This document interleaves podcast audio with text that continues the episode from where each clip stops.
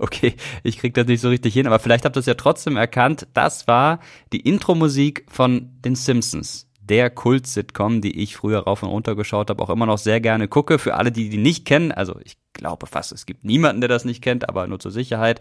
Die Simpsons, das ist eine Zeichentrickserie, läuft seit 1989 und in Deutschland seit 1991. Warum ich euch das erzähle?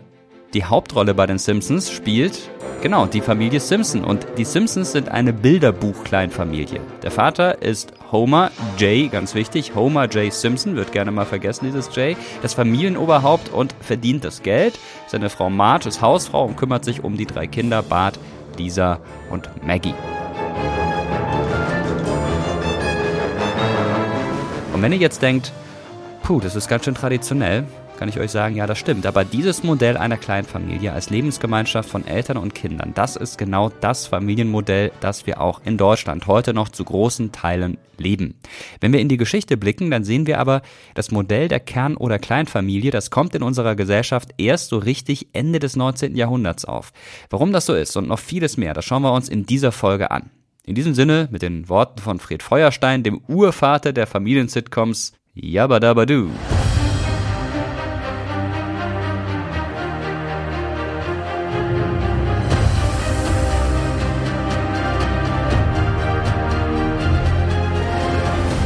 Hi, ich bin Mirko Drotschmann, ihr hört Terra X Geschichte, der Podcast und in dieser Folge fragen wir uns, was ist eigentlich Familie? Und diese Frage ist gar nicht so banal. Schließlich steht in unserem Grundgesetz in Artikel 6, ich zitiere mal, Ehe und Familie stehen unter dem besonderen Schutze der staatlichen Ordnung. Aber ist damit nur die klassische Kernfamilie gemeint?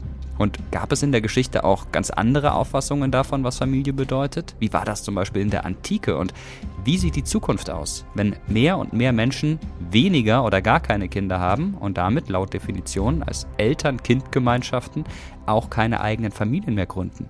Was meint ihr? Wird es nicht Zeit, dass wir unsere Vorstellungen von Familie grundsätzlich überdenken? An dieser Stelle wollen wir jetzt nochmal auf die Familien-Sitcoms zurückkommen. Dass genau diese Serien so bekannt und beliebt sind, das kommt nicht von ungefähr. Neben den Simpsons und der Familie Feuerstein, die ich schon erwähnt habe, gibt es eine ganze Reihe von super bekannten Fernsehserien, die bei uns erfolgreich laufen. Meistens aus den USA. Die Adams Family, die Waltons, Two and a Half Men, eine schrecklich nette Familie, Modern Family, um nur mal so ein paar zu nennen. Meine Kinder schauen zum Beispiel ab und zu die Zeichentrickserie Pepper Woods. Das ist auch eine Familienserie, diesmal für kleine Kinder, aber mit denselben Rollenmustern. Ein Vater, der arbeitet, eine Mutter, die zwei Kinder versorgt. Aber warum sind diese Familienserien so beliebt? Genau das haben wir Jakob Kelsch gefragt. Er ist Literaturwissenschaftler an der Uni Passau und er forscht zu Familiensitcoms. Letzten Endes wird hier in einem Großteil der Familiensitcoms ein relativ simples Modell von Welt vorgeführt. Also es gibt Streit, und Konflikte und oft auch alltägliche Probleme. Und wenn man sich hier die Simpsons anschaut, alle Familienmitglieder haben enorme Schwächen und geraten eigentlich immer wieder in Schwierigkeiten. Aber am Ende der Folge liegen sie sich dann doch wieder in den Armen, die Kinder werden zu Bett gebracht, man lacht zusammen und das ist dann letzten Endes alles gut. Familiensitcoms geben den Menschen also Stabilität. Sie gaukeln etwas vor, was sich wahrscheinlich auch viele von uns wünschen. Egal was passiert, die Familie ist immer da, auch wenn sie sich nicht immer so gut versteht. Das Bild von einer heilen Welt, das offenbar gut ankommt. Man kann also sagen, dass die Familien-Sitcoms ein medialer Schutz- und Rückzugsraum sind und gerade in Zeiten wachsender gesellschaftlicher und globaler Instabilität, wenn die Gesellschaft immer mehr zersplittert und es auch global immer mehr Probleme gibt, gerade in so Zeiten von Desorientierung und Unsicherheit, können diese Familienserien eben so ein ja, Fixpunkt bilden, etwas, worauf man sich zurückziehen kann. Die Familiensitcoms sind ein Publikumsrenner und deshalb auch bei Anbietern so beliebt. In den Serien ist es möglich, gesellschaftliche Probleme auf die kleine Einheit der Familie herunterzubrechen und zu erzählen. Den meisten Menschen fällt es leicht, sich damit zu identifizieren, weil sie so aufgewachsen sind oder zumindest so ähnlich leben. Ob in Familiensitcoms, die heute auf Sendern, Mediatheken oder verschiedenen Streamingdiensten laufen, immer noch ein ähnliches Familienmodell transportiert wird, darüber werden wir gegen Ende des Podcasts nochmal mit Jakob sprechen. Jetzt machen wir uns erstmal auf die Suche nach dem Ursprung der Kleinfamilie in der Geschichte und stoßen schon auf das erste Problem. Denn aus der Ur- und Frühgeschichte wissen wir oft nur wenig. Von den Menschen, die in der Steinzeit gelebt haben, gibt es zum Beispiel keine schriftlichen Überlieferungen, beziehungsweise keine, die wir lesen könnten. Deshalb wissen wir meist gar nicht, was die Menschen damals unter Familie verstanden haben und wie sie zusammengelebt haben. Vieles ist hier Theorie oder auch Mutmaßung. Anders sieht es da schon in der römischen Antike aus, also in der Zeit des römischen Reichs, etwa vom 8. Jahrhundert vor Christus bis maximal ins 7. Jahrhundert nach Christus, je nach Region. Die echt deutsche Nationalerziehung muss den alten Römern und alten Germanen in Pflege des Familienlebens und der Familienerziehung nachahmen. Ja, das war jetzt natürlich kein römisches Originalzitat, sondern es stammt aus der Zeitschrift Cornelia, Zeitschrift für häusliche Erziehung aus dem Jahr 1864. Die Familie im 19. Jahrhundert, und darüber sprechen wir gleich auch noch ein bisschen ausführlicher, sollte sich also an dem vermeintlichen Ideal einer antiken Familie orientieren beziehungsweise dem, was man damals darunter verstanden hat. Wir haben schon in der Podcast-Folge zum Thema Körper darüber gesprochen, dass gerade in Europa in verschiedenen Gesellschaftsbereichen die Antike als Vorbild gesehen wurde. Aber wie sahen Familien und Familienverbände tatsächlich in der Antike aus? Schauen wir doch mal zurück in die Zeit der Römischen Republik. Herrin, was ist? Ich beschwöre dich, auszusagen, was ist. Aichinos. Er hat sich von unserer Familie entfremdet. Oh, ich bin verloren. Weshalb? Er hat begonnen, eine andere zu lieben. Weh mir. Und nicht, dass er das verheimlicht hat. Er hat sie öffentlich von einem Zuhälter geraubt. Ich habe das mit eigenen Augen gesehen, Sostrata. Am Ende stellt sich heraus, es war alles nur fingiert. Aeschinus will seinem Bruder Ctesipho, der bei seinem Vater Demea lebt und dort viel strenger erzogen wird als er selbst, einfach nur helfen. Er raubt für seinen Bruder die Angebetete, weil der strenge Vater diese Liebe nicht erlaubt. Aeschinus wächst bei seinem Onkel Mikio auf, der ihn adoptiert hat und viel liberaler erzieht als seinen Bruder. Am Ende sieht Vater Demea ein, dass er zu streng war. Aeschinus heiratet wie geplant seine Pamphilia, die Tochter von Sostrata. Und beide Söhne schließen Frieden mit dem Vater, der verstanden hat, dass er nicht zu streng sein darf. Als Pater Familias ist Demea der Herrscher innerhalb der gesamten Familie. Patria Potestas. Die väterliche Gewalt. Mit ihr darf Demea sogar über Leben und Tod entscheiden. Der römische Pater Familias hat wie kein anderer die Entscheidungsgewalt auch über die Kinder. Nulli enim alii sunt homines. Das soziale Leben in der damaligen Zeit hat sich wie in der Komödie um die beiden Brüder Aeschinus und Tessipho des römischen Dichters Terens aus dem Jahr 160 v. Chr. vor allem in der Familie abgespielt. Zur Familie gehörten zunächst einmal alle Menschen mit einem gemeinsamen Vorfahren, also Kinder, die Geschwister des Vaters, Neffen oder Enkel. Dazu zählten aber auch alle Sklaven und sogar Freigelassene, die freiwillig in der Familie blieben. Allerdings war die Rollenverteilung auch damals schon klar. Die Frau hatte vor allem für die Sauberkeit des Hauses zu sorgen. Munda siet. Willam conversa mundque habeat. Der Pater Familias, das Oberhaupt der Großfamilie, hatte die Hausgewalt und sie endete erst mit dessen Tod. Hi vero, qui in potestate parentis sunt. Mortuo eo sui juris fiunt. Ja, die römische Familia hat also mit der Kleinfamilie aus den Familien-Sitcoms so gut wie gar nichts zu tun. Und nach diesem Vorbild der römischen Familia lebten die Menschen anscheinend auch in den folgenden Jahrhunderten, bis zur Neuzeit. Natürlich gab es auch die Kernfamilie, die aus Eltern und Kindern bestand, aber die Familie umfasste die ganze soziale Einheit um diese Kernfamilie herum. Also alle Menschen, die mit im Haus oder auf dem Hof gelebt haben und gearbeitet haben. Es konnten weitläufige Verwandte sein, aber auch Knechte, Mägde, Tagelöhner oder Pächter. Blutsverwandtschaft spielte in der Auffassung von Familie für die meisten Menschen also bis ins Mittelalter hinein keine primäre Rolle. Ganz anders war das bei den großen Herrscherfamilien der Geschichte. Und ein besonders gutes Beispiel, wohin Blutsverwandtschaft am Ende führen kann, waren, ihr werdet es euch schon gedacht haben, die Habsburger. Erzherzog Franz Ferdinand, der im Juni 1914 bei einem Attentat in Sarajevo gemeinsam mit seiner Frau Sophie ermordet wurde, Auslöser des Ersten Weltkriegs, soll einmal über seine Familie gesagt haben, Wenn unser einer jemand gern hat, findet sich immer im Stammbaum irgendeine Kleinigkeit, die die Ehe verbietet.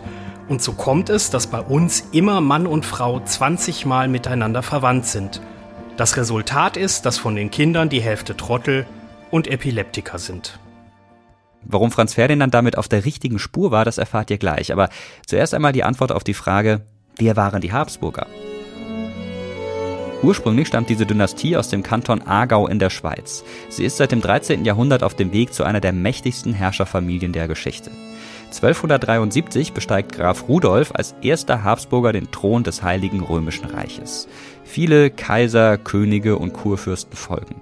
Vielleicht habt ihr auch schon mal was von Kaiser Karl V., König Philipp II. oder Kaiser Franz Josef I. gehört, dem Mann von Sissi, von dem wahrscheinlich am ehesten. Das waren alles Habsburger. Diese Familie hat ihre Macht aber nicht in erster Linie durch Kriege erhalten oder erweitert, sondern durch ihre besonders geschickte Heiratspolitik und natürlich war auch viel Glück dabei. Das hatte am Ende aber nicht nur Vorteile. Eins, zwei, drei, vier, fünf. Beeren, Schmetterlinge oder die Steine im Garten. Was er jeden Tag zählt, weiß niemand so genau. Karl II. von Spanien entspricht nicht dem Bild, das man damals von einem König hat. Politik interessiert den Habsburger nicht. Er ist kognitiv beeinträchtigt und kränkelt von Geburt an. Dass er keinen Erben zeugt, beschäftigt im 17. Jahrhundert ganz Europa. Karls Unterkiefer, die sogenannte Habsburger Unterlippe, ist besonders ausgeprägt. Karl II. stirbt am 1. November 1700 in Madrid. Er gilt als Opfer der Heiratspolitik seiner Familie. Oder wie die spanische Tageszeitung El País 2009 schreibt, Die Inzucht hat die Habsburger getötet. Denn Karl ist das einzige Kind von König Philipp IV. und Maria Anna von Österreich. Die beiden sind Onkel und Nichte. Bella Gerand alii, tu Felix Austria, nube. Kriege lass andere führen, du glückliches Österreich heirat und zwar am besten enge Verwandte. Die Habsburger halten so die Macht jahrhundertelang in der Familie. Kaiser Maximilian schaut sich 1496 diese Art von Heiratsimperialismus bei den Königshäusern in Spanien und Portugal ab. Dort ist es seit Generationen üblich, Verwandte zu heiraten, was die Kirche nur ausnahmsweise erlaubt. Die katholischen Könige Isabella von Kastilien und Ferdinand von Aragon etwa müssen jahrelang auf die Dispens des Papstes warten, die ihre Ehe legalisiert. Ferdinand und Isabella haben gemeinsame Urgroßeltern. In diese Inzucht heiraten Maximilians Kinder ein. Erzherzog Philipp wird der Gemahl von Johanna von Kastilien, ihr Bruder Johann heiratet Philipps Schwester Margarete und als Johanna Thronerbin der Krone Kastiliens wird, steht dem Aufstieg der Habsburger in Spanien nichts mehr im Wege. Johannas und Philipps Sohn wird als Kaiser Karl V. Weltgeschichte schreiben. Sein Sohn Philipp II. herrscht von Mitte des 16. Jahrhunderts an über ein Reich, in dem die Sonne niemals untergeht. Doch die Inzucht der Habsburger fordert ihren ersten Tribut. Philipps II. erstgeborener Sohn Don Carlos stirbt 1568 im Wahn. Mutter Maria Manuela ist die Cousine seines Vaters. Seit dem Konzil von Trient Mitte des 16. Jahrhunderts brauchen die Habsburger keine päpstliche Ausnahmegenehmigung mehr, wenn sie Verwandte heiraten wollen. In secundo gradu nunquam dispenseretur, nisi inter magnus principes. Frei übersetzt, im zweiten Verwandtschaftsgrad soll niemand vom kirchlichen Gesetz befreit werden, außer die großen Fürsten. Philipp II. macht davon 1570 zum ersten Mal Gebrauch. Er heiratet seine Nichte, die Tochter seiner Schwester Maria von Österreich. 2009 und 2013 haben Wissenschaftler der Universität von Santiago de Compostela den Stammbaum der Habsburger untersucht. Dabei stellten sie in der Familiengeschichte eine hohe Säuglingssterblichkeit, viele Tod- und Fehlgeburten fest. Bei 502 Schwangerschaften in 71 Familien zwischen 1450 und 1800 seien 169 Kinder vor dem 10. Lebensjahr gestorben. Für Fürstenfamilien eine ungewöhnlich hohe Zahl. Die Habsburger werden als ein Labor für Inzest bezeichnet. Die spanische Linie heiratet seit Generationen in die österreichische ein und umgekehrt. Philipp der Schöne macht als erster Habsburger in Spanien 1496 den Anfang. Damals sind statistisch gesehen nur 2,5 Prozent der Gene innerhalb der Familie identisch. Als Karl II. 1700 stirbt und mit ihm die spanische Linie erlischt, liegt der Grad der Blutsverwandtschaft bei gut 25 Prozent, also zehnmal so hoch. Ja, ihr seht also, nicht immer sind zu enge Familienbande wirklich gut. Für die Fürstenfamilien des 16. Jahrhunderts gab es die Ausnahmeregelung, dass sie enge Verwandte heiraten durften. Ein Grund, das habt ihr schon gehört, war, dass die Macht innerhalb der Familie bleiben sollte. Ein anderer Grund war, dass es für die Habsburger immer schwieriger wurde, standesgemäß zu heiraten. Es gab eben sehr wenige ähnlich mächtige Familien mit Prinzen und Prinzessinnen, die in Frage kamen. Und nach der Reformation Ende des 16. Jahrhunderts wurde dieser Heiratsmarkt noch enger. Die Habsburger waren natürlich katholisch und eine Heirat mit einem Protestanten oder einer Protestantin, das kam überhaupt nicht in Frage. Das generelle Verbot der Verwandtenehe galt damals natürlich für alle anderen, also für das sogenannte gemeine Volk. Dabei hat man vor allem an die Nachkommen gedacht. Denn je enger Eltern miteinander verwandt sind, desto höher ist das Risiko, dass die gemeinsamen Kinder körperliche oder auch geistige Beeinträchtigung davontragen. Die Habsburger haben das ja eindrücklich bewiesen. Und dieses Verbot der Ehe unter Verwandten gilt natürlich bis heute in Deutschland. Es ist ein Tabu. Nach 1307 des bürgerlichen Gesetzbuchs dürfen Verwandte in gerader Linie und blutsverwandte Geschwister einander nicht heiraten. Die Habsburger waren natürlich nicht die einzige mächtige Adelsfamilie in der Geschichte. Ich denke da zum Beispiel an die Medici oder die Borgia. Aber auch damals, also im 15., 16. und 17. Jahrhundert, gab es schon mächtige Familien, die nicht adlig waren. Zum Beispiel die Augsburger Bankiersfamilie Fugger und wenn wir ins 19. und 20. Jahrhundert blicken, dann gibt es natürlich auch hier mächtige Familien, die in Politik und Wirtschaft sehr bedeutend waren und bis heute noch sind. Etwa Industrielle wie die Krupps oder Unternehmerfamilien wie die von Siemens oder Politikerfamilien wie die Roosevelts, die von Weizsäckers oder natürlich auch die Kennedys. Und oft haben Familienmitglieder auch ganz ähnliche Begabungen. In der Familie von Johann Sebastian Bach zum Beispiel gab es über die Generationen mehr als 200 Musikerinnen und Musiker. Oder denkt mal an die Kelly Family, ohne das jetzt miteinander vergleichen zu wollen, ganz klar. Und in anderen berühmten Familien waren jede Menge Schauspielerinnen und Schauspieler oder Filmschaffende, etwa bei den Chaplins und den Talbachs. Die meisten Menschen leben heute nicht mehr in großen Familienverbänden, sondern in Kleinfamilien. Dazu zählen Eltern und ihre Kinder, einige haben noch Großeltern, Geschwister, manche sogar Onkel und Tanten im engeren Familienkreis. Großeltern oder Tanten und Onkel leben heute aber oft in anderen Städten. Deshalb leben heute nur noch relativ selten mehrere Generationen unter einem Dach zusammen. Fast unsere gesamte Familienpolitik ist auf die Kleinfamilie ausgerichtet. Dabei ist diese Lebensform, wie schon gesagt, noch gar nicht so alt. Und einer, der sich mit ihrer Geschichte gut auskennt, ich würde sagen sehr gut auskennt, ist der Historiker Christopher Neumeier. Er forscht am Leibniz-Zentrum für zeithistorische Forschung in Potsdam und legt in seiner Arbeit einen besonderen Fokus auf die Geschichte der Familie. Und genau dazu wird er uns jetzt einige Fragen beantworten. Ich freue mich, dass du da bist. Hallo Christopher. Hallo Mirko. Ich bin verheiratet und habe zwei Kinder. Damit bin ich, glaube ich, der absolute Standard, was Familien angeht, oder? Ja, du entsprichst zumindest dem gefühlten Ideal der Mehrheit der Bürgerinnen und Bürger in Deutschland. Und interessant ist ja zu sehen, dass zum Beispiel die Erstgeburt in manchen Konstellationen noch passiert, ohne dass Paare verheiratet sind. Gerade in den neuen Bundesländern ist es äh, zu beobachten. Aber bei der Geburt des zweiten Kindes heiraten dann die meisten Paare.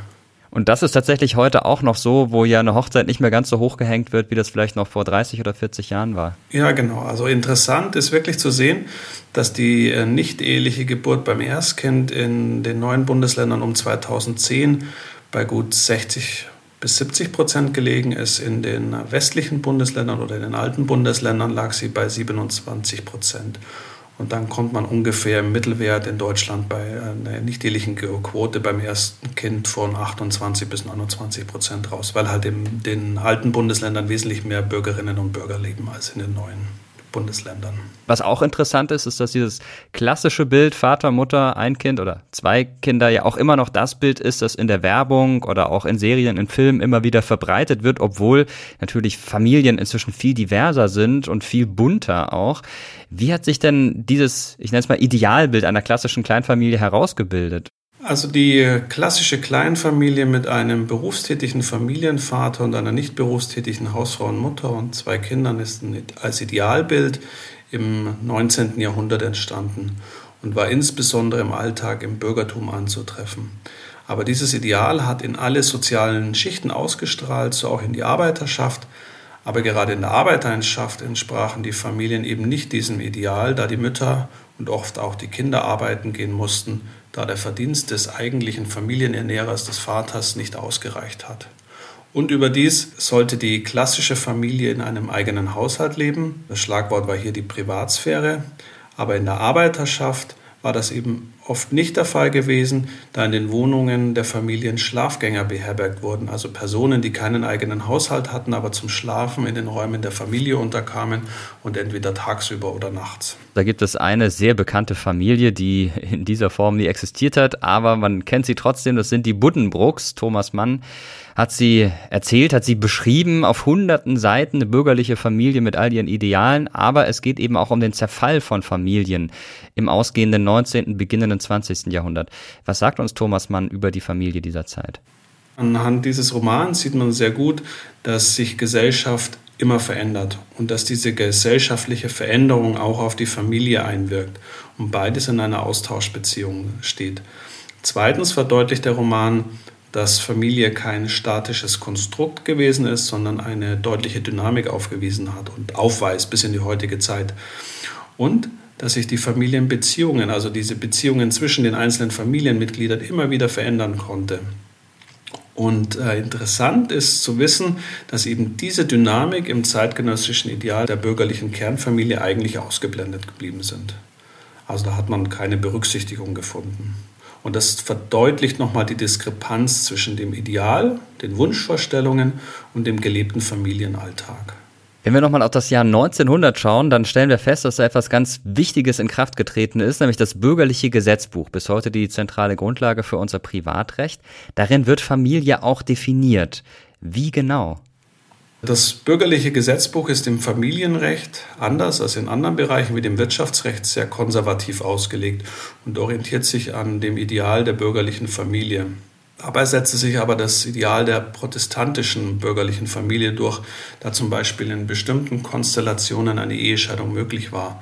Zum Beispiel, wenn sich ein Ehepartner schuldig verhalten hatte, indem er oder sie Ehebruch begangen hatte. Juristen sprachen hier vom Schuldprinzip. Nach katholischem Verständnis wäre demgegenüber eine Scheidung grundsätzlich auszuschließen gewesen. Denn nach dem katholischen Glauben handelt es sich bei der Ehe um eine von Gott gespendete Verbindung, um ein Ehesakrament, das grundsätzlich nicht gelöst werden durfte. Familie war im Nationalsozialismus auch ein wichtiges Thema, hat zur Ideologie der Nationalsozialisten gehört, auch um die Rassenideologie umzusetzen. Da gibt es einen ganz berühmt gewordenen Ausspruch, die Familie als Keimzelle der Volksgemeinschaft, geht vermutlich zurück auf Ferdinand Mössmer, einen nationalsozialistischen Juristen, der das schon 1931 in einem Buch namens Eherecht festgehalten hat. Welche Rolle hat Familie im Nationalsozialismus genau gespielt? Also im Nationalsozialismus stand die Familie unter den rassenideologischen und bevölkerungspolitischen Zielen des NS. Das heißt, erstens sollten Familien gefördert werden, die nach nationalsozialistischem Verständnis dem Rassenideal der sogenannten arischen Familie entsprachen. Damit waren aus der Volksgemeinschaft unter anderem kommunistische und jüdische Familien ausgeschlossen. Und diese Familien hatten auch mit massiven Repressalien zu rechnen. Und darüber hinaus sollten Familien eben möglichst viele Kinder zeugen. Hier waren die wehrpolitischen Ziele wichtig, denn eine wachsende Kinderzahl bedeutete, zumindest für die nachfolgende Generation, mehr potenzielle Soldaten. Aber die NS-Familienpolitik war stets widersprüchlich. Einerseits sollten die Mütter aus dem Erwerbsleben ausscheiden und sich um die Zeugung und Erziehung von Kindern kümmern. Das wurde dann auch politisch gefördert mit dem Ehestandsdarlehen. Das war ein zinsloser Darlehensbetrag, der zwischen 600 und 1000 Reichsmark gewährt würde. Oder es wurde das Mutterkreuz kreiert. Das bedeutet, man bekam den bronzenen Orden verliehen, wenn man vier bis fünf Kinder hatte, den silbernen bei sechs bis sieben Kindern und den goldenen bei acht und mehr Kindern. Ab 1937 herrschte ein akuter Arbeitskräftemangel, sodass Mütter nun wieder verstärkt arbeiten gehen sollten, also sich nicht nur um die Familie kümmern sollten, sondern parallel auch eine Berufsarbeit ausüben sollten. Und mit dem Kriegsbeginn 1939 und der verstärkten Einberufung der Männer hat sich das nochmal verstärkt. Nach dem Ende des Krieges 1945 könnte man dann meinen, wäre dieses nationalsozialistische Familienbild endgültig Geschichte gewesen, aber bis 1961 hatte man zum Beispiel das nationalsozialistische Eherecht einfach übernommen. Gab es dann zumindest politisch einen Bruch? Also da hat man versucht, einen deutlichen Bruch zu etablieren und äh, im Westen hat man versucht anzuknüpfen an das bürgerliche Ideal der 1920er Jahre, aber auch des bürgerlichen Gesetzbuchs um 1900. Und ähm, bei diesem bürgerlichen Ideal gab es ja durchaus Ähnlichkeiten mit dem nationalsozialistischen Ideal. Man denke nur an die nicht berufstätige Mutter zum Beispiel oder die äh, Funktion der Familie, dass Kinder gezeugt werden sollte bei unterschiedlicher Akzentuierung. Also das würde ich sagen, ist ein Kontinuum im 20. Jahrhundert, das berücksichtigt werden müsste. Aber in der Zeit nach 45 ist es halt in völlig anderen politischen Rahmenbedingungen verortet gewesen, also im demokratischen Westen und im sozialistischen Osten. Wir haben ja nach dem Zweiten Weltkrieg generell eine Ausnahmesituation. Die meisten Familien sind in der Krise, im Krieg, haben die Frauen das Zepter übernommen, notgedrungen, die Männer waren nicht da. Die Frauen haben gelernt, eigenständig zu sein, haben gearbeitet. Jetzt kommen die Männer zurück in die Familien, oft traumatisiert, sind noch in früheren Familienidealen äh, verhaftet. Wie hat denn die Familie in der Nachkriegszeit wieder zusammengefunden und wo hat es da besonders gekracht? Die Konstellationen konnten ganz unterschiedlich sein. In dem einen Fall hat sich die Ehefrau und Mutter eben die Rückkehr eines Familienernährers gewünscht, weil sie diese konstante Dauerbelastung von Berufsarbeit, Ernährung der Familie und dann noch in der Notlage äh, in der Nachkriegszeit zwischen 1945 und 1947, 48 nicht allein meistern wollte. Das war ihr schlicht zu viel aus ihrer individuellen Perspektive. Ja, aber wenn er eben als Kriegsversehrter physisch und psychisch gezehrt äh, nach Hause kehrte und das nicht erfüllen konnte, dann gab es Konflikte. Und äh, das hat vielfach in Ehescheidungen gemündet. Andererseits konnten Frauen auch unabhängiger werden durch diese neuen Rahmenbedingungen. Sie mussten jetzt den Haushalt, den haben sie vorher auch schon alleine geschmissen, aber die mussten sich jetzt verstärkt um den Haushalt, die Kinder und den Verdienst der Familie kümmern. Und plötzlich kommt der Mann zurück und will, dass die Frau diese Freiheiten aufgibt. Und wenn sie das eben nicht wollte, dann hat das auch zu Konflikten geführt. Und das ist eben ist ein weiterer Grund, warum in der Zeit um 1950 zunächst temporär die Ehescheidungszahlen angestiegen sind. In der DDR war das ja ein bisschen anders. Frauen haben da deutlich öfter gearbeitet als im Westen. Waren die Rollen dann innerhalb der Familie auch gleichzeitig gleichberechtigter oder war das so, dass wenn die Haustür zu Hause zu war, dann hatte der Mann das Sagen? Ob er jetzt das Sagen hatte, würde ich jetzt nicht so festschreiben, weil die Verwendung des Familieneinkommens, da hatten die Frauen durchaus äh, Zugewinne äh, in Ost und West. Im äh, Osten aber viel stärker als im Westen, weil sie einen eigenen Verdienst hatten, über den sie dann auch verfügen konnten im 20. Jahrhundert, aber es sind die 1950er Jahre aus meiner Sicht das entscheidende Jahrzehnt. Denn in diesem Jahrzehnt war zum ersten Mal der Verdienst in der Mehrheit der äh, Bundesbürgerinnen und Bundesbürger so hoch, dass die Familien nach dem Ideal des bürgerlichen Familienvorstellungen, nach dem Ideal der bürgerlichen Familienvorstellungen leben konnten. Also das hat ausgereicht, äh, der Verdienst des Mannes, um die Familie zu ernähren. Die Mutter konnte aus dem Berufsleben ausscheiden und man hat ein bis zwei Kinder bekommen manchmal auch drei Kinder und hat sich ein Haus äh, geleistet beziehungsweise eine eigene Wohnung und beides ist bis in die 70er Jahre immer größer geworden. Und im Westen muss man auch berücksichtigen, dass zum Beispiel bis zur Reform des Ehe- und Scheidungsrechts 1976, 77 der Ehemann die Berufstätigkeit der Hausfrau rechtlich untersagen konnte. Also da gab es schon ein Vorrecht für den Mann, das es so in dieser Form im, im Osten nicht gegeben hat.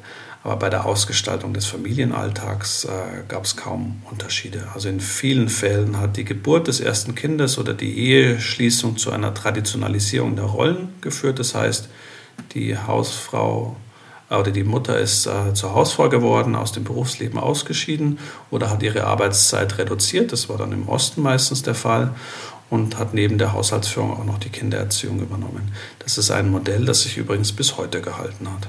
Familie wird heute auch vom Grundgesetz geschützt. Sozialpolitik wird an Familie ausgerichtet, wenn wir zum Beispiel an das Kindergeld denken. Familie hat sich aber auch gewandelt. Es ist nicht mehr nur Vater, Mutter, Kind. Wir haben das anfangs schon mal kurz gestreift. Wenn man sich die gesellschaftlichen Realitäten anschaut, dann ist das deutlich diverser. Da gibt es Vater, Vaterkind, Mutter, Mutterkind und so weiter.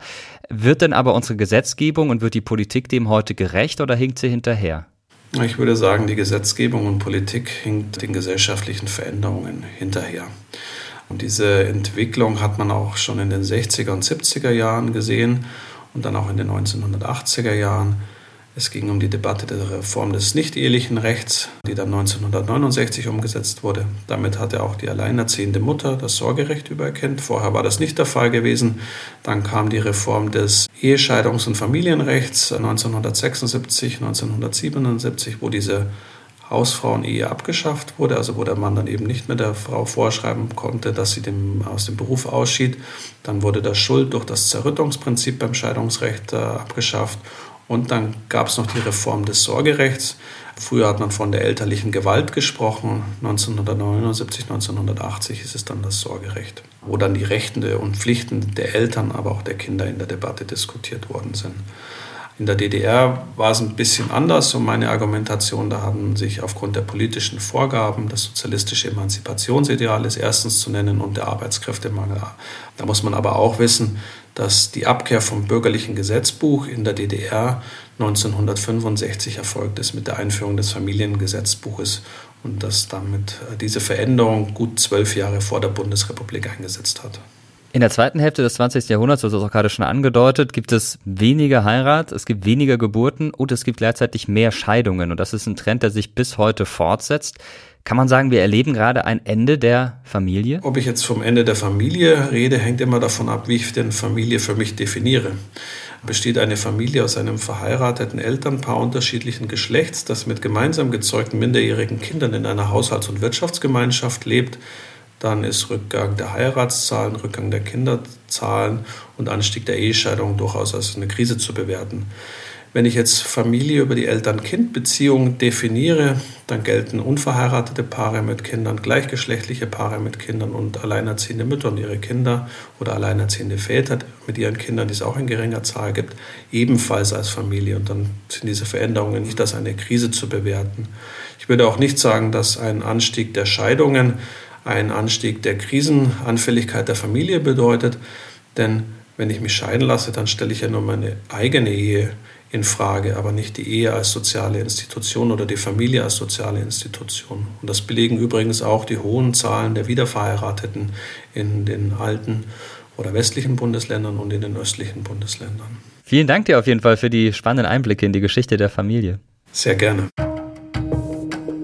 Okay, Familie ist also im ständigen Wandel und es ist fast unmöglich zu sagen, was wir vielleicht in 50 Jahren darunter verstehen oder wie der Familienalltag dann aussehen wird.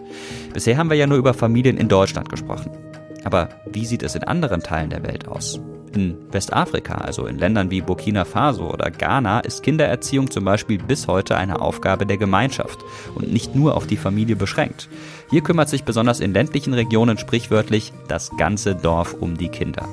Auch das Konzept, wer überhaupt mit wem verwandt ist, hat nicht unbedingt etwas mit Blutsverwandtschaft zu tun. In Malaysia zum Beispiel ist verwandt, wer miteinander unter einem Dach wohnt. Bei einem Volk im Südsudan sind diejenigen miteinander verwandt, die das Essen miteinander teilen. Und im südamerikanischen Amazonasgebiet führt ein gemeinsamer Feind zu enger Verwandtschaft. Ihr seht also wirklich ganz andere Familienkonzepte, als wir sie kennen. Es geht eben bei Familien nicht nur um biologische Abstammung, sondern auch um soziale Zugehörigkeit von Menschen zueinander wie die Autorin Anne Waag 2020 in ihrem Buch Wir nennen es Familie geschrieben hat. Und auch das gibt es. Man kann aus seiner Familie auch wieder ausgeschlossen werden. Bei der britischen Königsfamilie hat man das ja erst kürzlich gesehen, als Enkel Harry und Ehefrau Meghan in Ungnade gefallen sind. Da waren sie plötzlich keine Royals mehr, wollten es aber auch nicht mehr so richtig sein, muss man dazu sagen. Um eine ganz andere Art von Familie handelt es sich bei den Five Families, also den sogenannten Fünf Familien von New York. Das sind, ihr ahnt es vielleicht, die berüchtigten Mafia-Familien, die in den 1930er Jahren die organisierte Kriminalität beherrschten und die sie zum Teil noch bis heute in den USA beherrschen. New York, Anfang der 1930er Jahre. In den USA ist Alkohol verboten. Die illegale Herstellung und der Schmuggel ein Millionengeschäft. Die Mafia-Gangs, kriminelle Einwanderer aus Italien, metzeln sich im Kampf um Macht und Geld gegenseitig nieder. Fast alle stammen aus der Region um Castellammare del Golfo in Sizilien. 18 Monate lang dauert der sogenannte Krieg von Castellammare auf den Straßen New Yorks. Er endet im April 1931 mit dem Mord an Mafiaboss Giuseppe Masseria. Jetzt wird Salvatore Maranzano Capo di tutti capi, also der Boss der Bosse. Der Liebhaber antiker Geschichte organisiert die Mafia-Familien wie eine römische Legion, streng hierarchisch. Ungehorsam wird mit dem Tod bestraft. Die Regeln, die sie sich gegeben haben, waren diejenigen, die es auch schon in Sizilien gab. Die wichtigste Regel war die Omertà, was zwei Dinge bedeutete. Absolute Verschwiegenheit und Loyalität und Männlichkeit. Das waren Begriffe, die gerne verwendet wurden. Und das Wort Ehre. Doch Maranzano überlebt nur wenige Monate. Im September wird auch er umgebracht. Ein junger sizilianischer Migrant wird nun zur Nummer 1, Lucky Luciano. Er war ein Organisationstalent, hat dann 1932 eine Kommission eingeführt. Hintergrund war, dass die Mafia eine Art Regelwerk aufstellen wollte, um zum Beispiel Streitigkeiten über Territorien oder andere Fragen beilegen zu können. Es sind fünf Mafia-Familien, die sich von da an das organisierte Verbrechen und die Macht in New York untereinander teilen. Die Bonanno, die Colombo, die Gambino, die Genovese und die Lucchese. La Familia, das bedeutet Loyalität bis in den Tod, erzählt Selvin Raab. Der ehemalige Journalist der New York Times hat 2005 ein Buch über die fünf Familien geschrieben. Alles, was innerhalb der Familie passierte, innerhalb einer Gang oder eines Viertels, war geheim und durfte mit niemandem besprochen werden. Es durfte nie eine Entscheidung in Frage gestellt werden, ganz egal, ob es darum ging, jemanden zu töten, zu verstümmeln, auszurauben oder zu zerstören. Mitglied der Familie werden konnte man nur, wenn beide Eltern aus Sizilien oder Süditalien stammten. Ein Elternteil reichte dafür nicht aus. Die Ehefrau oder Freundin eines anderen Familienmitglieds war ebenso tabu wie Gewalt und Streit untereinander. Your personal family was secondary. Deine persönliche Familie war zweitrangig, selbst wenn deine Frau oder dein Kind auf dem Sterbebett lag. Wenn du einen Anruf bekamst, dann hattest du sofort zu reagieren. Die andere Sache, die Luciano einführte, und das ist wirklich eine amerikanische Erfindung, war, dass er eine Art Kommandokette innerhalb der Familien installierte. Selbst wenn ein Mafiaboss starb, umgebracht oder verhaftet wurde, würde die Familie weiter existieren.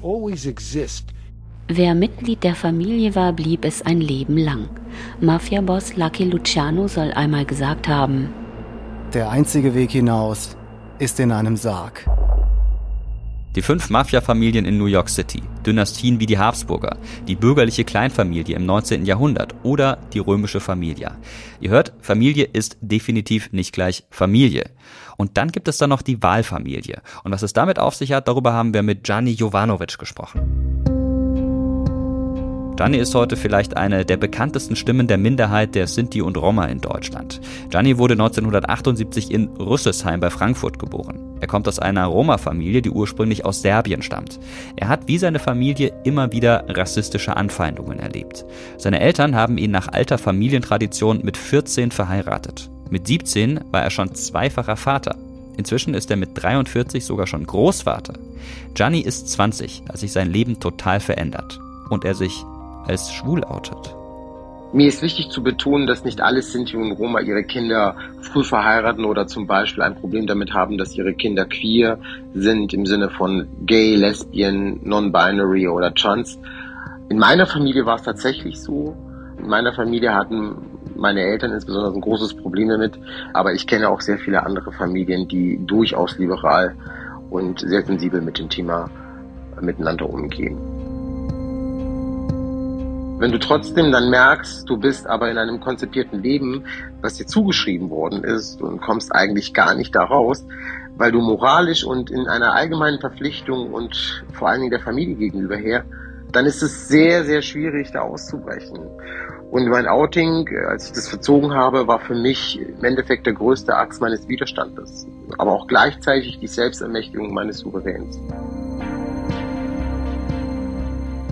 Ich finde, es ist wichtig, dass man eine Familie hat und dass man weiß, wo man quasi so verortet ist, dass man weiß, wer Mama, Papa, Onkel, Tante, Schwester, Bruder, Oma, wie auch immer ist. Ich glaube, das ist super wichtig für jeden Einzelnen von uns.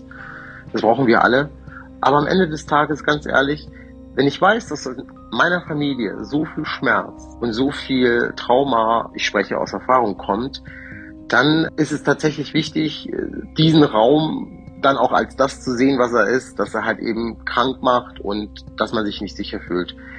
Ich glaube, dann ist es wichtig, dass man da einfach seine Konsequenzen zieht und rausgeht. Sucht euch eine Wahlfamilie, denn eine Wahlfamilie ist was Großartiges. Ich kenne das aus meinem eigenen Leben.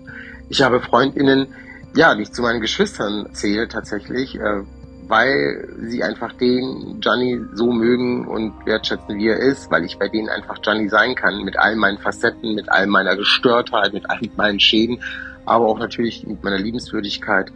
Deshalb lasst eure Freundinnen zu euren Geschwistern werden. Ein wirklich schöner Gedanke, muss ich sagen. Eine Wahlfamilie. Und deren Mitglieder, die sucht man sich selber aus. Aber wie üblich ist das heute? Gibt es sie schon häufiger, solche Wahlfamilien?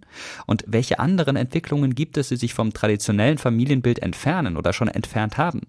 Genau darüber spreche ich jetzt mit der Pädagogin und Autorin Susanne Mirau. Hallo Susanne, zuerst mal die Frage an dich. Wie sieht's denn bei dir aus? Hast du Familie? Also wir sind zwar auf den ersten Blick eine klassische Familie mit Vater, Mutter und drei Kindern, aber zu unserem persönlichen Familienempfinden gehören nicht nur Verwandte, also wie Großeltern und Brüder, Schwestern und so weiter, sondern durchaus noch viele Freundinnen mit ihren Familien, die wir tatsächlich auch als Familie mitzählen. Das ist ja immer häufiger der Fall, gerade auch wenn man vielleicht in einem Haus lebt, äh, zusammen mit Freunden oder dann auch mit den Großeltern und irgendwie ist man dann so eine große Familie. Das Bild von Familie wandelt sich, aber wenn man sich die Werbung anschaut, Serien, Filme, dann wird das klassische Familienbild da doch dann meistens noch transportiert. Das heißt also Vater, Mutter, möglichst zwei Kinder, Haus, Auto oder vielleicht auch zwei Autos. Woher kommt denn dieses Idealbild und warum hält sich das so hartnäckig? Das ist spannend, weil so lange gibt es ja dieses Idealbild der Kleinfamilie noch gar nicht. Also wir haben uns ja dahin entwickelt im 19., 20. Jahrhundert, aber entwickeln das auch gerade wieder zurück, obwohl eben in der Öffentlichkeit das noch ganz anders transportiert wird. Also natürlich gab es auch über die Jahrhunderte hinweg, auch als das Kleinfamilienideal sehr vorherrschte, auch noch abweichende Konstellationen davon.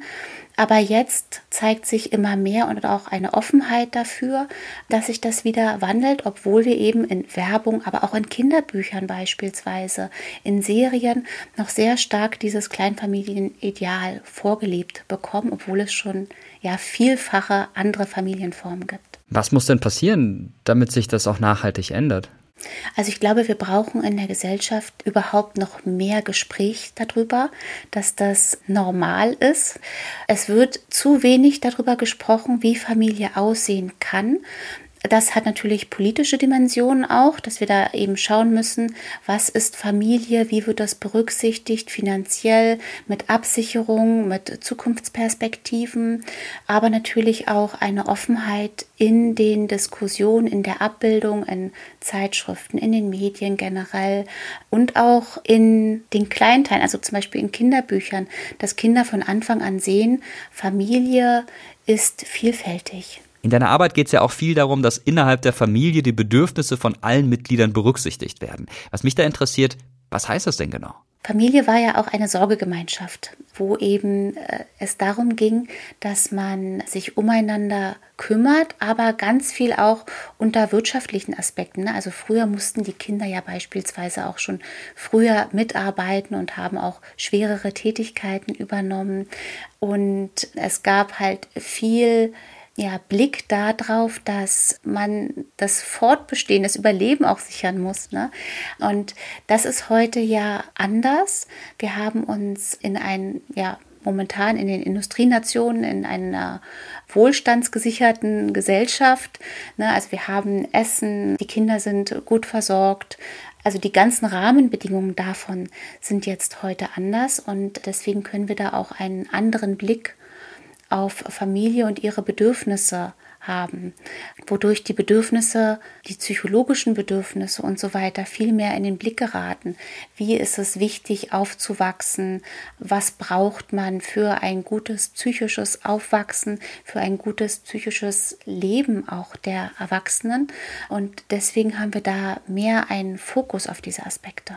Viele Familien leben auch örtlich voneinander getrennt, zum Beispiel unter der Woche, sehen sich dann komplett nur am Wochenende oder leben vielleicht sogar in verschiedenen Ländern und man sieht sich dann nur alle paar Wochen mal. Wie verändert denn diese räumliche Trennung die Art und Weise, wie Familie gelebt wird? Wir haben zwar mittlerweile ja viele Medien über die wir Kontakt halten können. Dennoch ist es aber auch so, dass viele Sachen eben nicht ersetzt werden können, wenn wir räumlich voneinander getrennt sind. Das ist durchaus etwas anderes, wenn wir direkt miteinander in Kontakt sind, wenn wir uns gegenüber sind, anschauen können, Sprache ja anders einsetzen, wenn wir direkt mit jemandem zusammen sind und eben auch Berührung fehlen ja beispielsweise. Und Berührung sind auch etwas ganz, ganz Wichtiges für uns und für Beziehungen, weil darüber ja auch Hormone ausgeschüttet werden, man sich verbunden fühlt und so weiter. Also es ist toll, dass es diese Möglichkeiten gibt über Distanz, aber es ist durchaus auch wichtig, dass wir Zeit miteinander verbringen können und Familien jetzt wieder die Möglichkeit haben, direkt miteinander stattzufinden. Für viele Menschen ist Familie dann eine Familie, wenn Eltern die Fürsorge für ein Kind übernehmen. Jetzt gibt es aber auch Menschen, die sich ganz bewusst entscheiden, keine Kinder zu bekommen.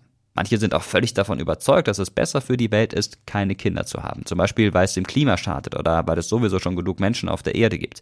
Wie zum Beispiel Dennis Meadows, einer der Verfasser des Umweltklassikers von 1972, Die Grenzen des Wachstums. Was hältst du denn von solchen Argumenten? Ich finde, das ist absolut legitim und das führt uns auch wieder dazu zu sagen, wir müssen Familie anders definieren. Ja, natürlich muss es kein Lebenszweck sein, Kinder in die Welt zu setzen und das ist halt eine ganz persönliche Entscheidung, ob man das macht. Das hat aber auch damit zu tun, dass man Familie den Begriff erweitern kann und dann sagen kann, meine Familie ist auch sind meine Freundinnen oder ich äh, übernehme Patenschaften für andere Kinder oder ich bringe mich hier mit ein.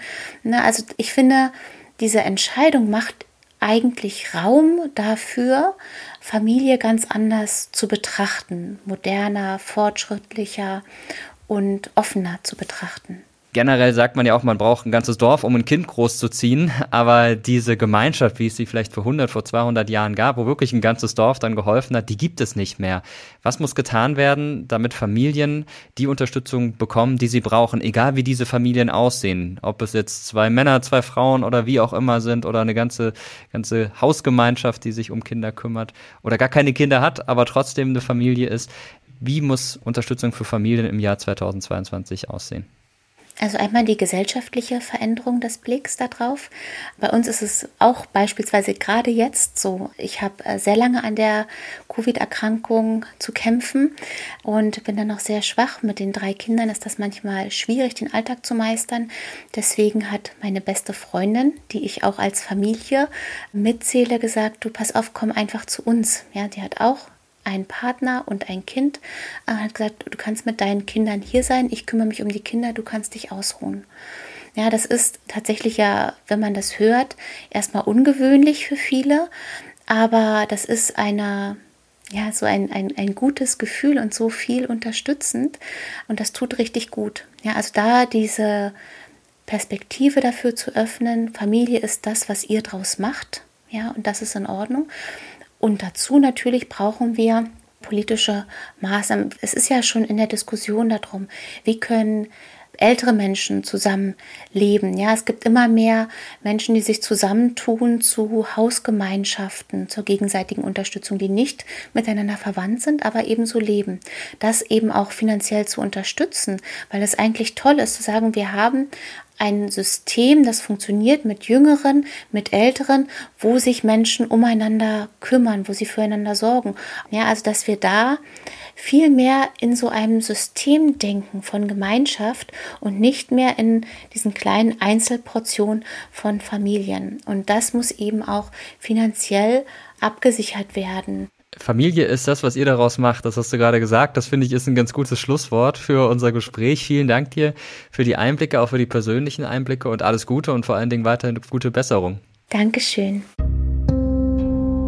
Tja, trotz aller gesellschaftlichen Veränderungen wird heute übrigens nach wie vor das klassische Familienmodell bevorzugt, wenn es um Geld und andere staatliche Unterstützung geht. Genau das Modell, das sich im 19. Jahrhundert etabliert hat, ist bis heute Grundlage unserer Politik. Und wie wir schon ganz am Anfang dieser Folge gehört haben, das Modell, das nach dem Grundgesetz unter besonderem Schutz steht.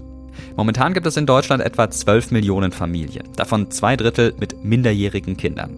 Die meisten Eltern mit Kindern sind nach wie vor verheiratet, egal ob gemischtgeschlechtlich oder gleichgeschlechtlich, insgesamt rund 70 Prozent. Und die Mehrheit davon hat übrigens ein oder zwei Kinder.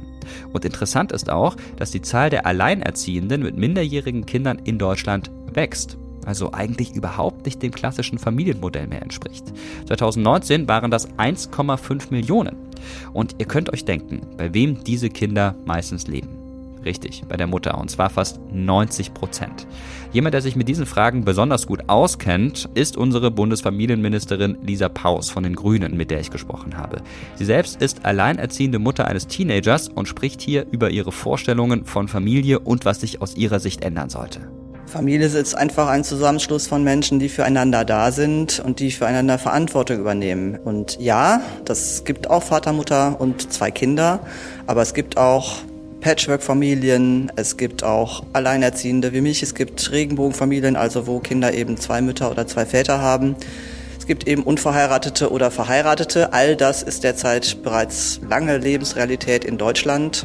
Und deswegen sind wir gut beraten, unser Sozial- und Steuerrecht auch entsprechend anzupassen. Denken Sie zum Beispiel an zwei Witwen, deren Männer verstorben sind und die aber eben nicht allein alt werden wollen und die sich auch im Alter gegenseitig stützen wollen. Und Realität in Deutschland ist eben auch immer mehr Patchwork-Familien und da haben wir die Situation auch, dass eigentlich gelebte Elternschaft an Grenzen stößt, beispielsweise in der Schule, weil eben die Schule nur die tatsächlich eingetragenen Sorgeberechtigten als entsprechende Sorgeberechtigte akzeptieren kann. Und das sind auch Hindernisse, die sind nicht mehr zeitgemäß. Deswegen wollen wir das kleine Sorgerecht auch für diese Konstellation einführen. Ich persönlich finde die zusätzliche steuerliche Förderung, beispielsweise durch das Ehegattensplitting, das finde ich ist nicht mehr zeitgemäß. Da brauchen wir ein modernes äh, Familienrecht und auch eine moderne Familienförderung. Deswegen ist es so wichtig, die Kindergrundsicherung einzuführen, weil die kommt eben bei allen Kindern an, egal in welcher Konstellation sie bzw. ihre Eltern leben. Nur so werden wir es schaffen, die ja leider bestehende Kinderarmut in Deutschland wirklich zu bekämpfen. Wenn 20 Prozent der Kinder jedes jedes fünfte Kind in Deutschland in Armut aufwächst, dann ist das wirklich ein Armutszeugnis für dieses reiche Land. Neben dieser modernen Familienvielfalt, von der Bundesfamilienministerin Lisa Paus spricht, gibt es zunehmend auch Familien, die Probleme haben. Das ist seit Beginn der Corona-Pandemie nochmal sehr deutlich geworden. Viele Familien sind daran zerbrochen. Auch Gewalt in den Familien hat zugenommen. Was ich mich frage, bräuchte man ähnlich wie beim Führerschein nicht auch vielleicht eine Art Elternführerschein? Ich halte von dem Vorschlag nichts. Er wäre auch nicht umsetzbar. Und ich finde es wichtig, auch offen darüber zu sprechen, dass Familie eben nicht nur heile Welt ist. Deswegen gibt es ja in Deutschland ein Kinder- und Jugendhilfesystem und auch Kinder- und Jugendhilferecht. Das wissen vielleicht zu wenige. Auch ich kann sagen, auch in meinem Leben hat es Situationen gegeben, wo ich gemerkt habe, ich bin an meinen Grenzen, ich brauche Hilfe.